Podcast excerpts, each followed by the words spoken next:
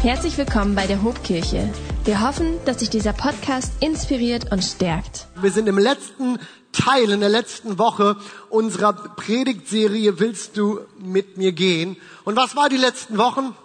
Die letzten Wochen haben wir uns wichtige Aspekte, wichtige, ja, ja, Aspekte von Beziehungen angeschaut. Wir haben uns Beziehungen, Ehe auch im Spiegel der Gesellschaft angeschaut, wie schwer es ist, in einer Überflussgesellschaft mit seiner Partnerwahl dauerhaft versöhnt zu sein.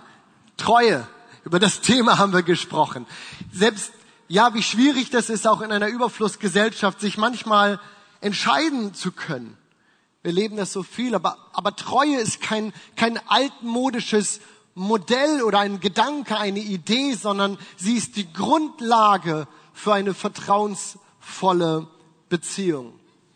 Wir haben über den Wert von Freundschaft in Beziehungen gesprochen, über den Wert von Freundschaft auch in Ehe gesprochen. Letzte Woche haben wir dann darüber gesprochen, wie Freundschaft sein kann, wie man Freunde findet, wenn Freundschaften lebt. Denn das ist natürlich wichtig in, in allen Aspekten von Beziehungen. Über die Ehe hinaus auch gibt es so viele andere Beziehungen ja, die wir leben. Und ein bisschen muss man ja fragen, wie soll man diesen Dreiklang jetzt noch ergänzen, irgendwie, wenn wir über Beziehung reden. Heute wollen wir über den größten Beziehungs- und auch Liebeskiller sprechen. Und das ist so herausfordernd, wie dieses Thema auch ist.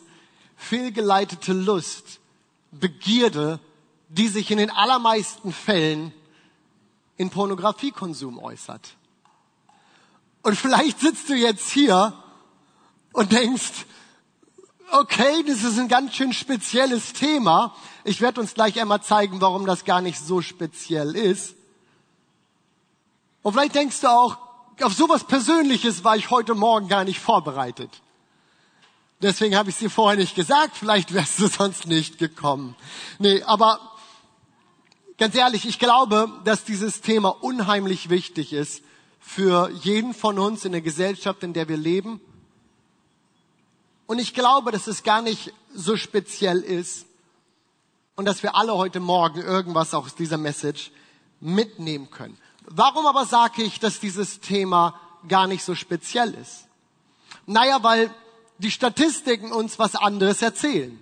Die sagen uns, dass bis zu 64 Prozent der christlichen Männer und 90 Prozent der nicht christlichen Männer, 30 Prozent der christlichen Frauen und 60 Prozent der nicht christlichen Frauen regelmäßig pornografisches Material konsumieren.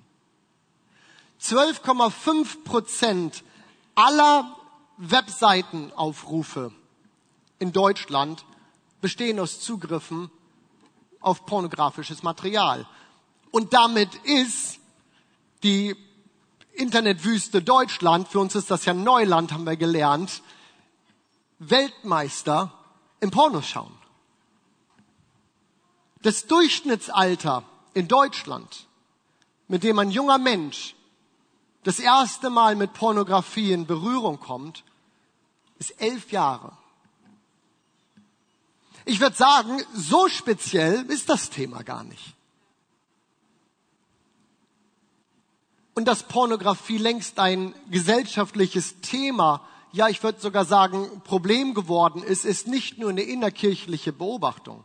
Weltweit laufen eine ganze Anzahl von Langzeitstudien zu diesem Thema. In Deutschland auch von bekannten Instituten wie dem Max-Planck-Institut äh, oder auch der Uni in Gießen. Wer da Interesse zu hat, sprecht mich gerne an. Ich gebe euch gerne die Links dazu mal weiter, auch zu diesen Studien.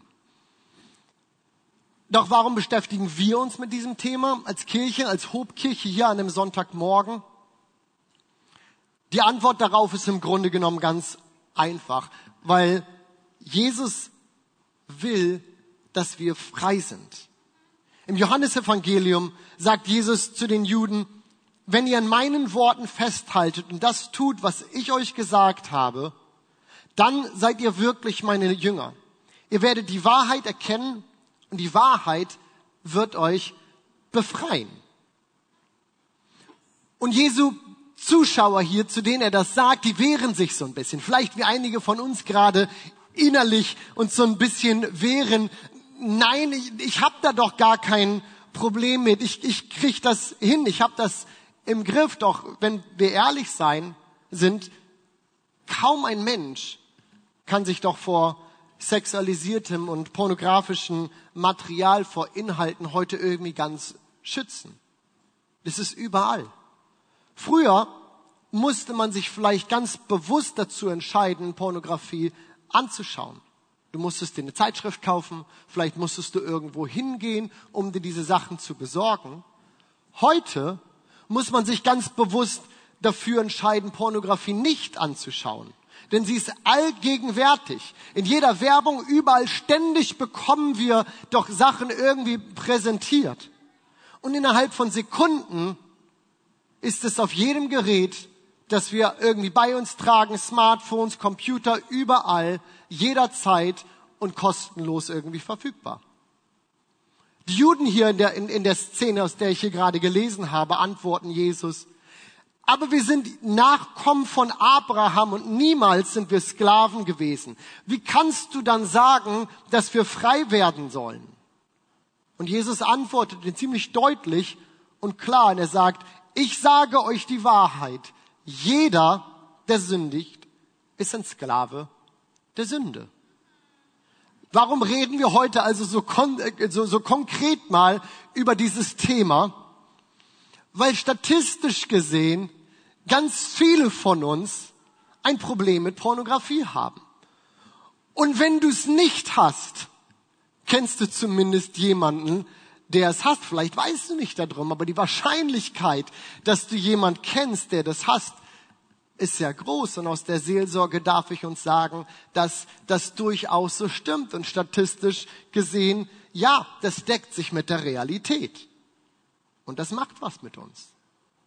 Das Problem ist nämlich, dass Pornografiekonsum in den allermeisten Fällen nicht nur irgendwie punktuelle Entscheidungen sind, so wie heute Nachmittag gehen wir zum See oder morgen möchte ich gerne ein Eis essen. Punktuelle Entscheidung. Du triffst es, du machst es, danach ist es vorbei und du musst dich neu wieder zu irgendwas entscheiden. Nein, in den allermeisten Fällen schnüren sich sexuelle Begierde, Lust, Pornografie wie ein Strick immer enger um ein und sie nehmen einem die Freude an so vielen. Sie nehmen einem die Freude am Sex. Sie überschatten den natürlichen Umgang mit dem anderen Geschlecht. Sie korrumpieren Freundschaften und sie machen Ehen kaputt. Es gibt kein Kondom für dein Herz, hat Tobi Teichen mal gesagt. Ich fand das so passend. Man kann sich so vor so vielem schützen. Aber es ist eine Lüge zu sagen, wir können uns diesen Dingen aussetzen, ohne dass sie irgendwas mit uns machen.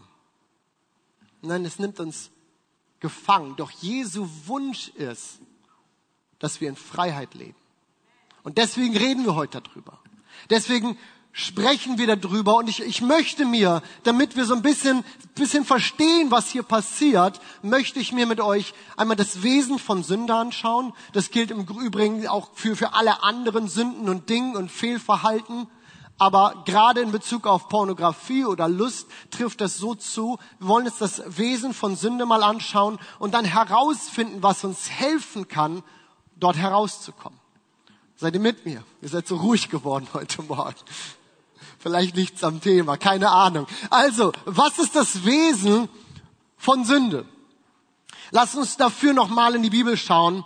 Da wird uns das nämlich relativ klar, deutlich, einfach beschrieben. In Jakobus 3. Dort heißt es, doch wenn jemand in Versuchung gerät, Böses zu tun, soll er nicht sagen, es ist Gott, der mich in Versuchung führt. Denn so wenig Gott selbst von etwas Bösen verführt werden kann, so wenig verführt er seinerseits jemanden dazu. Nein, wenn jemand in Versuchung gerät, ist es seine eigene Begierde, die ihn reizt und in eine Falle lockt. Nachdem die Begierde dann schwanger geworden ist, bringt sie die Sünde zur Welt. Die Sünde aber, wenn sie ausgewachsen ist, gebiert den Tod. Jakobus macht also deutlich, dass nicht Gott derjenige ist, der uns versucht. Nicht er ist derjenige, dem wir den Ball zu spielen können, sagen, Gott, das war jetzt aber ganz schön fies, ich wusste gar nicht, wie ich damit umgehen soll. Nicht er ist derjenige, der uns versucht. Das Problem liegt bei uns. Ganz alleine hier bei uns, unserer eigenen Begierde. Die Bibel erklärt nämlich, dass jeder Mensch ein Sünder ist. Wir sind zwar im Ebenbild Gottes geschaffen, wir sind auf Beziehung zu Gott hin gedacht, doch die ganze Schöpfung, so erklärt uns das die Bibel, ist der Sünde verfallen, sie ist korrumpiert. Und egal, ob du nun Christ bist, Jesus dein Leben gegeben hast und zu neuem Leben auferstanden bist oder nicht, versucht uns die Sünde immer wieder von diesen guten Wegen Gottes uns wegzuführen. Sie wird es immer wieder tun. Und sie wird es von jedem Einzelnen von hier. Das ist das Leben. Die Sünde wird uns versuchen. Unser Leben lang wird sie uns versuchen. Und jeden Tag. Und ich finde, unser, unser Text macht es so unheimlich gut und, und, und deutlich, wenn er beschreibt, sie reizt uns. Sie lockt. Das ist das Wesen von Sünde. Sie lockt. Sie, sie reizt uns. Und mit diesem Wort locken, das wir hier in diesem Wort finden, im Griechischen ist es das, das, das Wort deleazo, bedient sich Jakobus hier dem Vokabular der Fischerei. Es bedeutet nämlich so viel wie locken, ködern oder überlisten. Und ich weiß nicht, ob du mal, mal angeln warst. Ich habe uns hier mal so ein ganz tolles Bild mitgebracht. Ich weiß nicht, wie realistisch das jetzt ist, aber ich glaube, zumindest haben wir die, die Idee immer so ein bisschen vor Augen. Die, die Idee dabei ist ja, beim Angeln, wer von uns, wer, wer ist Angler hier? So ein paar, eins, eins, zwei, ein, ein paar Angler, den Rest von euch muss ich das vielleicht ein bisschen erklären. Die Idee beim Angeln ist ja, dem Fisch was vorzumachen. Du hältst ihm ja was hin, von dem er denkt, das ist gut für ihn. Aber eigentlich willst du ja was ganz anderes. Und genau das ist es, was unser geistlicher Feind mit uns tut. Er weiß, wo wir schwach sind. Er weiß, wo wir verwundbar sind. Und er weiß, wo wir beißen werden. Ganz ehrlich, beim Angeln keinen anderen Köder würde ich ver verwenden, als irgendein, von dem ich weiß, dass der Fisch beißen wird. Und genau diesen Köder benutzt auch unser Feind. Für uns als Menschen, auch als, als, als sexuelle Wesen, die wir ja sind, ist dieser Köder so oft Pornografie. Man sagt, dass, dass gerade wir Männer unheimlich visuell ticken. Und wir sind so anfällig für sexuelle äh, äh, Lust. Aber auch Frauen kennen diese Versuchung. Gerade wenn wir den Statistiken, auch den Umfragen irgendwie folgen und, und, und, und dem Glauben schenken. Manchmal ist es dort oder für Frauen, für euch Frauen sogar noch, noch schwieriger und von dem, was man so, man, man so hört, auch manchmal noch viel schambesetzter, weil man, man irgendwie einem Männerproblem aufgesessen ist. Aber die Wahrheit ist was anderes. Das ist kein Männer-Frauen-Problem, irgendwas. Es ist ein, ein, ein Sündenproblem, das wir haben, das wir alle haben. Und es ist etwas, was wir gesellschaftlich sehen, was so unheimlich breit verweitet ist.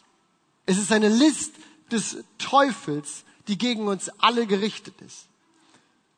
Unser Feind, der Teufel, wirft also einen Köder aus. Wir sind irgendwo mit Dingen, mit Bildern konfrontiert, die uns innerlich anregen, die was mit uns tun. Und nun stehen wir vor der Wahl.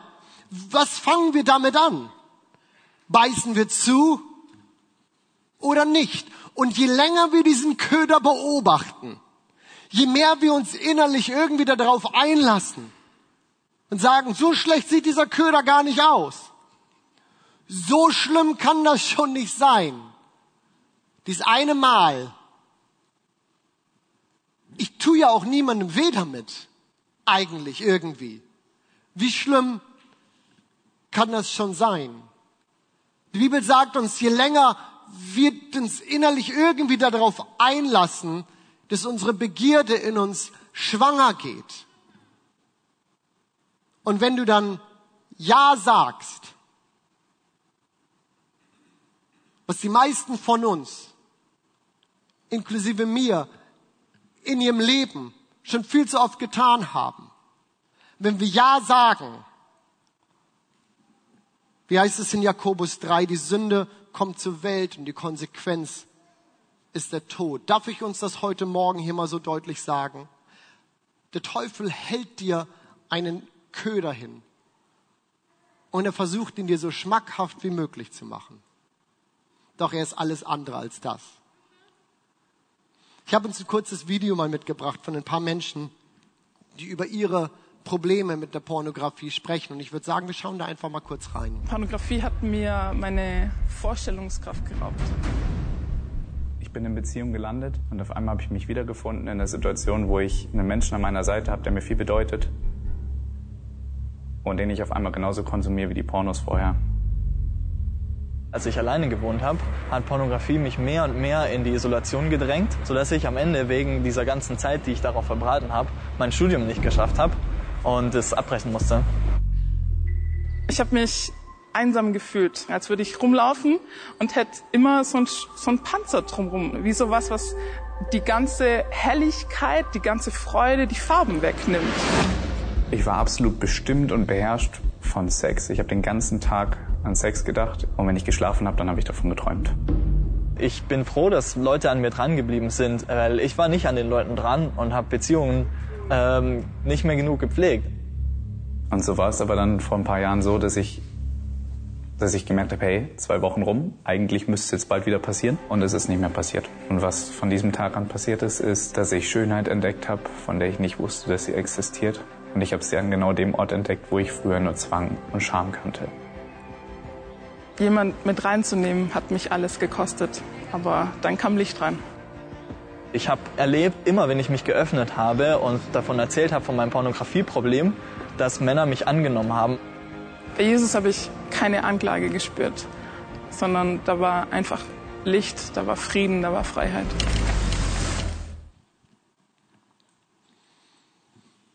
Vielleicht kennst du das nicht so krass,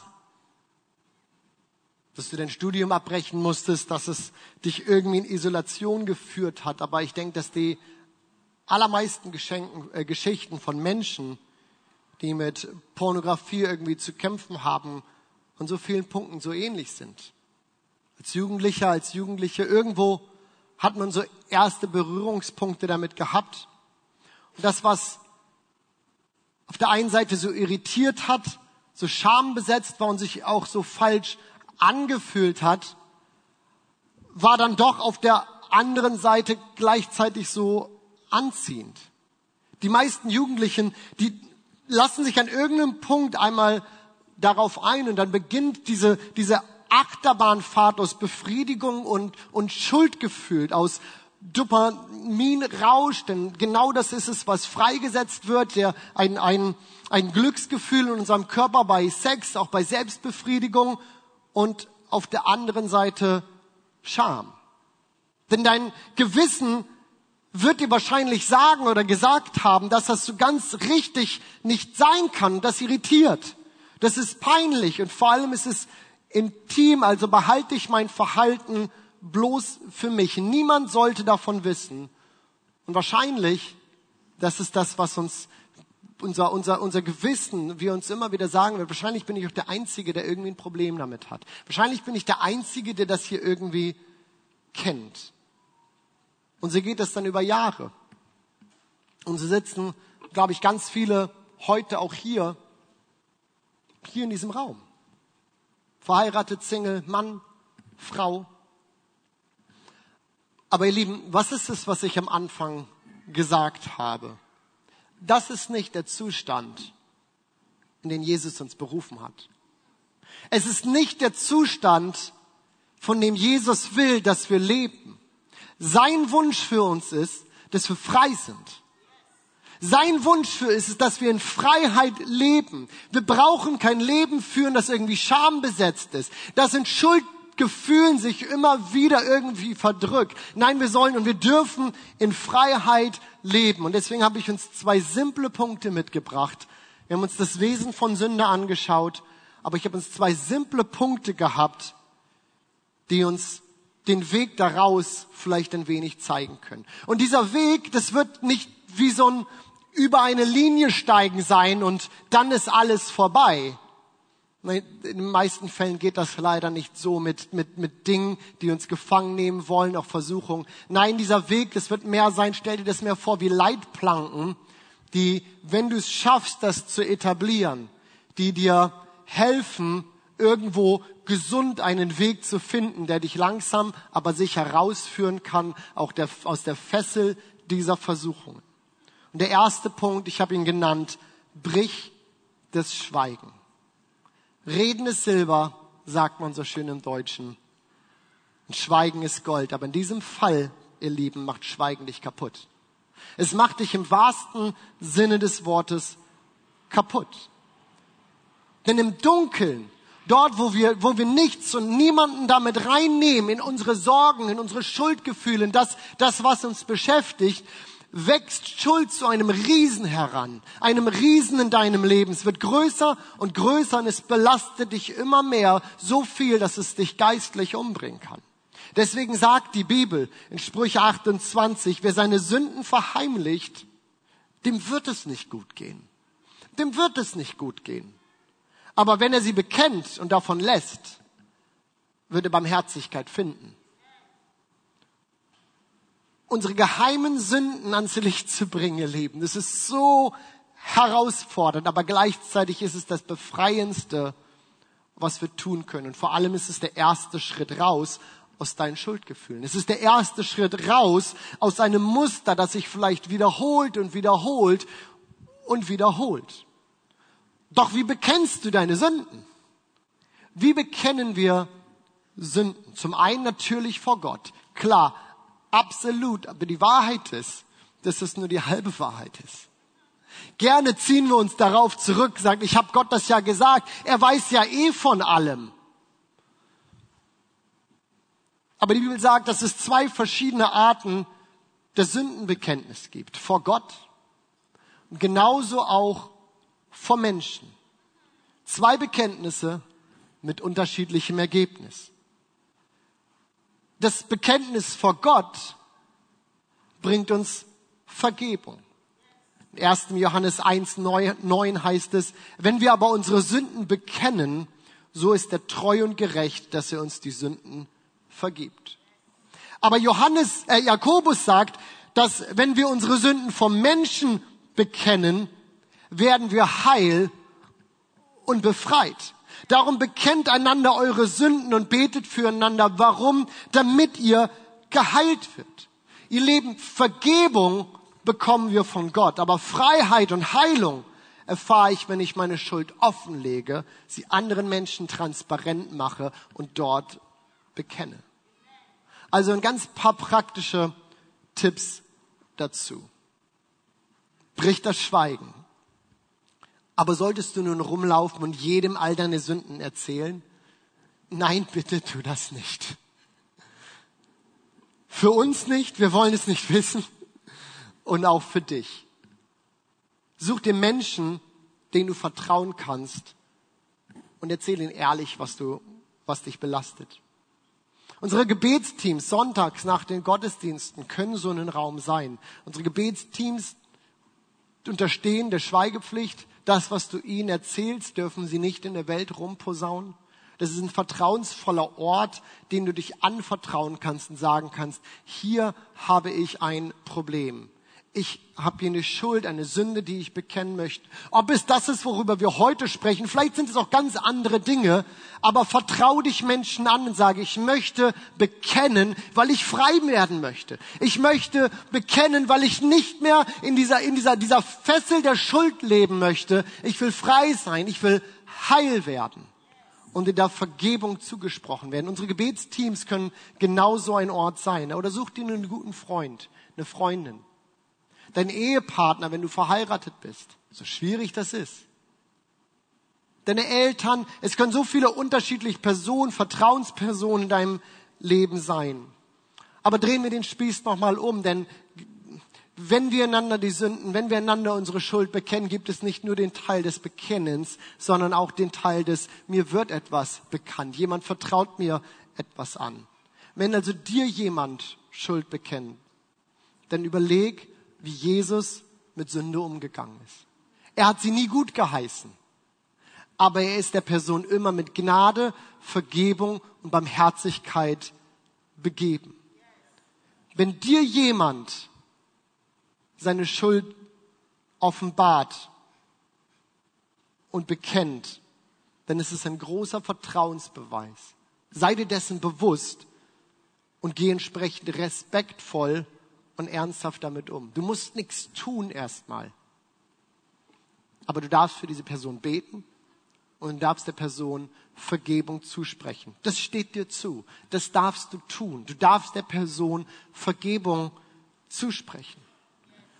Wenn es sich um deinen Ehepartner handelt, ist das vielleicht nicht einfach, gerade wenn wir über ein Thema wie Pornografie oder auch, auch sexuelle Lust oder sowas sprechen. Es ist sicherlich nicht einfach und trotzdem ist es so entscheidend auf dem Weg zur Heilung.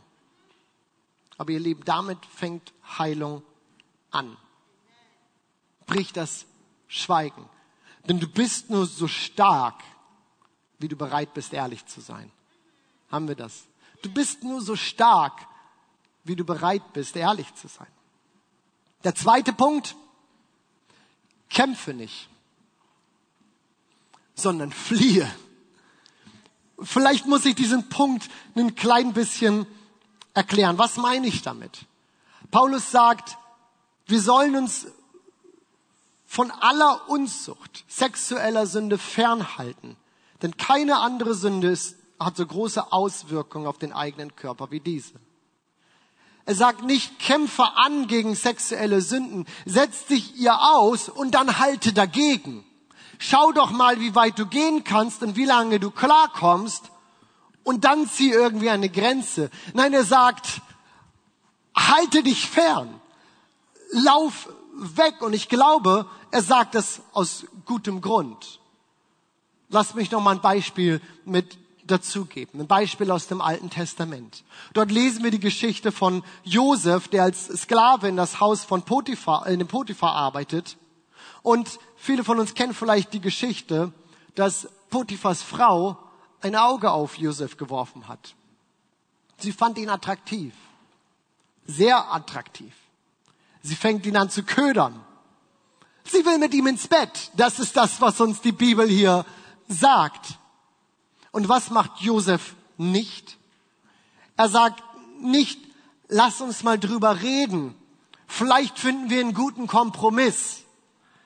Komm, fassen wir uns an der Hand und wir beten drüber und fragen mal Gott, was er dazu sagt. Nein, das tut er nicht. Wir lesen, sie packte ihn am Gewand und verlangte, schlaf mit mir. Doch Josef riss sich los, er ließ sein Gewand in ihrer Hand zurück und floh im Adamskostüm, so wie Gott ihn geschaffen hatte, aus dem Haus. Ich keine Ahnung, wie er geflohen ist. Wir lesen hier nur, dass sie noch sein Gewand in der Hand hat. Ist aber auch gar nicht so wichtig. Das Wichtige ist, dass er floh. Er nahm seine Beine in die Hand und er rannte weg. Und vielleicht sagst du jetzt, gut, Josef, Altes Testament, ganz andere Zeit, Sklave, was sollte er auch anderes tun? Naja, das ist das nicht, was er hätte tun sollen. Er kam dafür ins Gefängnis. Jesus erzählt uns nichts groß anderes, wie wir mit Versuchungen umgehen sollen. Er sagt, wenn dich dein Auge, auch wenn es dein Gutes ist, das rechte Auge, das ist das, was Luther hier übersetzt, zur Begierde verführt, dann reiß es aus und wirf es weg. Denn es ist besser, du verlierst einen Körperteil, als dass dein ganzer Körper in der Hölle schmort. Und wenn dich deine Hand, auch wenn es deine kräftige, die rechte Hand ist, zum Bösen verführt, dann hack sie ab und wirf sie weg. Denn besser du verlierst einen Körperteil, als dass dein ganzer Körper in die Hölle geworfen wird. Ich bin kein Experte, Ich glaube aber, dass es sich hier um eine Metapher handelt. Sonst würden wir hier alle, glaube ich, mit Augenklappe und einer Hand rumlaufen. Doch was Jesus hier ganz sicher sagt, ist, dass wenn es irgendeinen Ort gibt, der dich verführt, wenn es irgendeinen Ort gibt oder eine Zeitraum oder was auch immer, die es dir schwer machen, nichts zu sündigen, dann tu alles, dass du dort wegkommst. Wenn es einen Köder in deinem Wasser gibt, den du gerne deinen Blick richtest, obwohl du weißt, da könnte was anderes hinterstecken, dann hau bloß ab, raus aus der Situation. Denn es wird dir nicht gut damit gehen, wenn du dich dort aufhältst. Es wird dir nicht gelingen, dich in der Nähe dieses Köders aufzuhalten und zu gewinnen. Kämpfe nicht dagegen an. Schau nicht, ob du den, den, den Wurm an diesem Haken kriegst, ohne doch den Haken zu schlucken. Hau ab. Ein paar praktische Tipps auch nochmal wieder dazu. Identifiziere für dich selbst Situationen, in denen du besonders gefährdet bist. Wenn es Langeweile ist, wenn es Stress ist, was auch, was auch immer das ist, wenn wir jetzt über, über Lust, über Pornografie mal ganz konkret sprechen, was auch immer das ist, vermeide es, in diesen Zeiten alleine zu sein, wenn irgend möglich. Wenn du alleine bist, leg deinen Laptop, leg dein Smartphone weit weg von dir, was auch immer es braucht, damit dieser Köder nicht in deiner Nähe ist. Such dir einen Freund, such deine Freundin, bei dem, bei der du Rechenschaft ablegen musst, wenn immer du merkst, du hast diesen Kampf verloren. Gib jemandem das Mandat in deinem Leben, regelmäßig nachfragen zu dürfen. Hey, wie sieht es mit deinem Medienkonsum aus? Wie sieht es mit deiner Herausforderung, mit deinem Problem mit Pornografie aus? Wie sieht es aus? Gib jemandem das Mandat, so konkret nachfragen zu dürfen und verpflichte dich selber darauf, ehrlich zu antworten. Richte dir Webseitenblocker ein, irgendwas, was es dir schwerer macht, irgendwie auf diese Dinge zuzugreifen oder dir irgendwie verhindern, dass du Werbung, dass du Krams irgendwie zugeschickt bekommst, der dich selber wieder ködert. Und natürlich, komm, seien wir ehrlich, natürlich gibt es tausend, hunderttausende Wege, wie du dich selber austricksen kannst. Na klar. Na klar. Aber ihr Lieben, du bist nur so stark, wie du bereit bist, ehrlich zu sein. Mach dir bewusst, welches Leben Jesus eigentlich für dich vorgesehen hat. Und es ist ein Leben in Freiheit. Was können also Leitplanken sein, die dir helfen, auch aus diesen Herausforderungen, aus diesem Problem herauszukommen? Schauen wir uns die Statistiken nochmal an oder wir schauen sie nochmal an, aber ihr habt vorhin gesehen, wie viel Prozent der Deutschen, auch der Christen mit diesem Problem zu kämpfen haben. Unsere Leitplanken sind das Schweigen zu brechen und zu schauen, dass wir die, die, die Weite suchen, wo auch immer dieses Problem, dieser Köder auf uns wartet. Komm, ihr Lieben, stehen wir miteinander. Stehen wir miteinander auf. Die gute Nachricht für uns, die wir hier sind, die du online vielleicht gerade zuschaust, für uns als Christen, als, als Gemeinde, die gute Nachricht ist natürlich, dass wir damit nicht alleine dastehen die Stärke von Gemeinde ist, dass wir uns gegenseitig stärken. Die Stärke von Gemeinde ist, dass wir Geschwister haben, dass wir Menschen haben, denen wir uns offenbaren dürfen, denen wir unsere Schuld bekennen können und die uns Vergebung zusprechen. Die Stärke von Gemeinde ist, dass wir nicht alleine kämpfen müssen, sondern eine Gemeinschaft haben, die uns in Liebe immer wieder herausfordern, ermutigen wird, weiterzukommen, im Glauben zu wachsen, in unserer Nachfolge zu Jesus zu, zu, ja, zu wachsen und in dieses Leben in Freiheit zu kommen. Ihr Lieben, wir sind nicht alleine damit. Du bist nicht alleine damit. Vielleicht fühlt es sich manchmal so an, weil wir uns nie jemandem anvertraut haben, aber du bist nicht alleine. Sei es in Kleingruppen, in Teams, im Gottesdienst, wo auch immer wir in Kirche unterwegs sind. Wir haben Menschen, mit denen wir unser Leben teilen dürfen, die wir an uns herankommen lassen dürfen, denen wir wichtig sind. Hier sind Menschen, denen du wichtig bist, die sich freuen, dass du da bist, die wollen, dass es dir gut geht und die alles Mögliche dafür tun würden, damit es dir noch besser geht. Ihr Lieben, wir sind nicht alleine damit. Das ist die gute Nachricht, die ich auch hier heute Morgen für uns habe. Wir sind damit nicht allein und vor allem, ihr Lieben, haben wir Jesus. Wir haben Jesus, der schon längst den Kampf für uns gekämpft und gesiegt hat.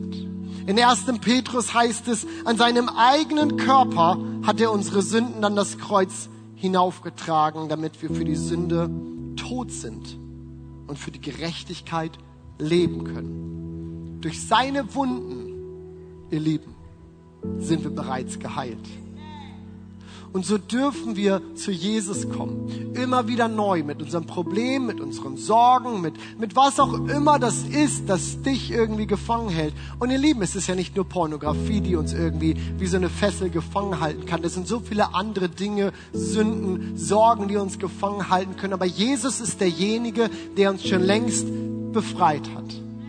Und so will ich dich ermutigen, dass wir zu Jesus kommen mit all dem, und sagen, hilf mir. Hilf mir ehrlich und transparent zu sein in der Gemeinde mit Menschen. Und bitte zeig mir immer wieder die Vergebung, die ich bekomme, wenn ich mich an dich wende. Amen. Ihr Lieben, bevor wir zum Ende mit diesem Gottesdienst kommen, und ich möchte gleich echt noch eine Zeit geben, auch in der wir reagieren können, aber vor allem möchte ich dir nochmal mitgeben, dass, dass, dass du, der du vielleicht hier sitzt und Jesus so konkret noch gar nicht kennst, will dir sagen, dass er will, dass du lebst. Er will, dass du glücklich bist und dass du das Leben in vollen Zügen genießen kannst, ohne irgendwelchen Lastern verfallen zu sein. Und wenn du noch keine Beziehung zu Jesus Christus hast, dann könnte für dich der erste Schritt raus aus deinen Sorgen, Problemen oder Dingen, Lastern, denen du verfallen bist, könnte dein erster Schritt sein, ein Ja zu Jesus zu finden, dich ihm hin, äh, zu ihm hinzuwenden und zu sagen, ich möchte mit dir leben. Denn derjenige, der uns Leben schenkt, ist Jesus Christus. Und der, der erste Schritt, der Weg, dieses Leben zu finden, ist Ja zu ihm zu sagen und ihn in dein Leben zu nehmen. Und deswegen will ich heute Morgen fragen, ob jemand da ist. Ja, das will ich. Ich, ich. ich will leben. Ich will leben in Fülle. Ich will leben in Freiheit und ich will leben, ein Leben, in dem ich weiß, dass ich geliebt und dass ich angenommen bin und dass dort ein Gott ist, der mich immer mit Gnade und Barmherzigkeit betrachtet. Und du das bist, dann zeig mir doch kurz mal deine Hand und ich würde mich freuen, mit dir beten zu dürfen. Ist irgendjemand hier heute Morgen, der sagt, ich möchte das, ein Leben mit Jesus. Ich brauche, ich will ein Leben in Freiheit, geliebt sein und Fülle. Zeig mir kurz deine Hand, wenn du das bist. Wir wollen als Gemeinde beten, für dich miteinander. Ja. Komm, Gemeinde, beten wir. Wir sprechen einfaches Gebet vor und wir gemeinsam sprechen es nach. Und wenn du gerade diese Entscheidung getroffen hast, ich möchte dich einladen, dass du das einfach nachsprichst. Ganz einfach. Ein kurzes, einfaches Gebet. Indem wir sagen, Jesus, ich danke dir, dass du für meine Schuld am Kreuz gestorben bist. Und dass du mich annimmst. Dass du mir vergibst. Und dass du mir Leben in Fülle schenken willst. Von heute an möchte ich mit dir gehen. Ich will dir folgen. Will dir gehorsam sein. Von jetzt an für immer. Amen. Amen. Darf ich dir zusprechen, dass du jetzt, wenn du dieses Gebet gerade vielleicht das erste Mal gesprochen hast, dass du ein Kind Gottes bist, dass du geliebt von Gott bist und dass diese Liebe dein ganzes Leben erfüllen darf. Weißt du was? Das ist der großartigste Schritt, den du tun kannst. Amen. Amen. Komm, Gemeinde, lass uns doch jedem, der gerade diese Entscheidung getroffen hat, einen großen Applaus geben, denn es ist ein Grund zum Feiern. Aber Lieben, ich will so eine herausfordernde Predigt wie diese nicht abschließen. Eigentlich eine herausfordernde Predigtserie wie die, die wir jetzt gerade gehabt haben über Beziehungen. Ich will das nicht abschließen, ohne dass ich uns einlade, dass wir sagen, lass uns Schritte gehen, Schritte gehen auf Gott zu und Schritte gehen auf ein Leben in Freiheit zu. Ich weiß nicht, wie es euch geht, auch mit dem Thema, das wir jetzt heute Morgen gehabt haben. Ich glaube, dass es viele von uns beschäftigt. Und ich habe gesagt, es ist gut, wenn wir uns Menschen anvertrauen. Wir haben Gebetsteams, die jetzt auch während wir das nächste nochmal in den Lobpreis einsteigen gemeinsam, die an den Seiten stehen und auf die wir zukommen können. Und ich möchte uns einladen, dass dort, wo du vielleicht auch über die letzten Wochen Dinge mitgenommen hast für dich persönlich, zu denen du sagst, ja, das beschäftigt mich. Ich habe gemerkt, auch wenn wir Beziehungen im Kontext unserer Gesellschaft anschauen, wie schwierig es manchmal ist, irgendwie Entscheidungen zu treffen, sich vielleicht für einen Partner zu entscheiden. Vielleicht bist du hier und sagst, ich wünsche mir so einen Partner. Und es ist für mich wirklich zu einem Leid geworden, dass ich noch keinen habe.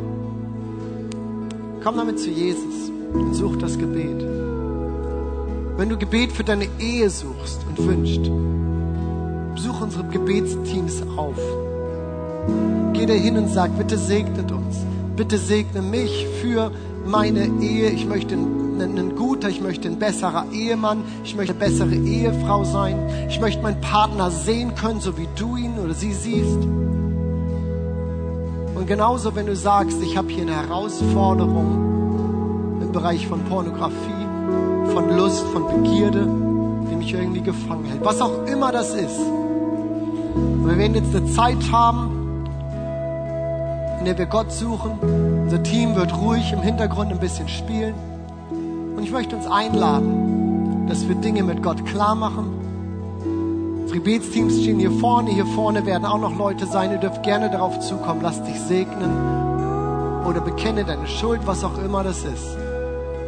Aber ihr Lieben, wir sind berufen zu einem Leben in Freiheit. Und der erste Schritt manchmal dazu ist, dass wir sagen, ich weiß, dass ich es noch nicht ganz bin, aber Gott, hier bin ich und ich will mehr. Amen. Amen. Komm, nutzen wir die Zeit und suchen Gott. Und sucht unsere Gebetsteams gerne auf, wenn ihr wollt. Wir nehmen uns einen Moment Zeit dafür. Dafür sind wir hier. Wir sind hier, um Gott zu begegnen. Amen.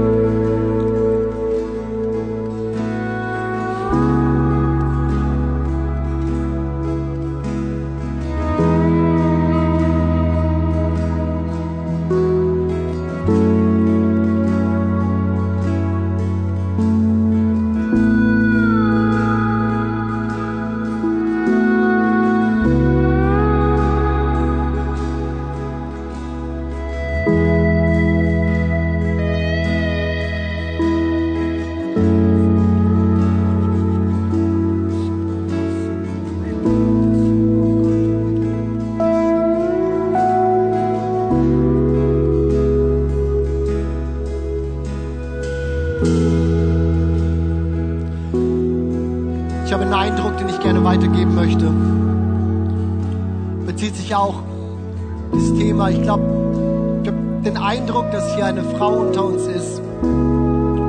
Eine Person. Du bist hier und du hast ganz große Schwierigkeiten damit, deinem Ehemann zu vergeben. Ich weiß nicht, was das ist, worauf sich das bezieht, aber ich habe den Eindruck, dass hier eine Frau ist, die Schwierigkeiten hat, ihrem Ehemann zu vergeben. Dass Gott dich heute Morgen aufruft und sagt, ich habe dir vergeben.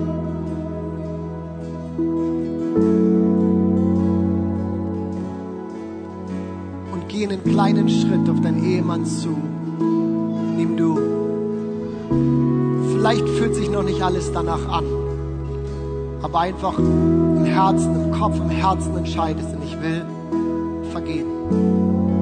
Es ist dein Weg raus aus deinem Gefängnis. bist, ich will dich ermutigen, du Gott redest darüber. Und deinen Schritt, deinen nächsten Schritt gehst in deiner Beziehung mit ihm. Aber so wie er uns vergeben hat, so sollen wir anderen vergeben, so schwer das manchmal ist.